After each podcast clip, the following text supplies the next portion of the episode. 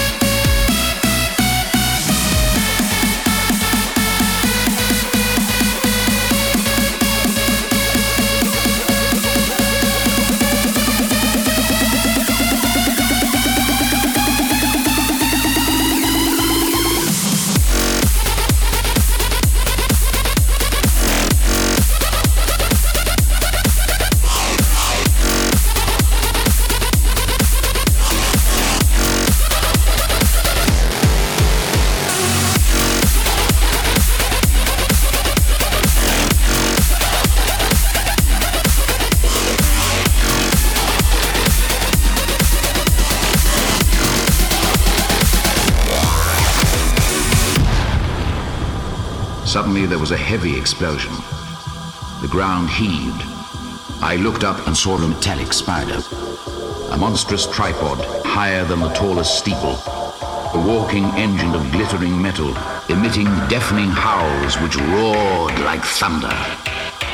Overhead, a huge funnel, and I realized with horror that I'd seen this awful thing before. The ghostly, terrible heat ray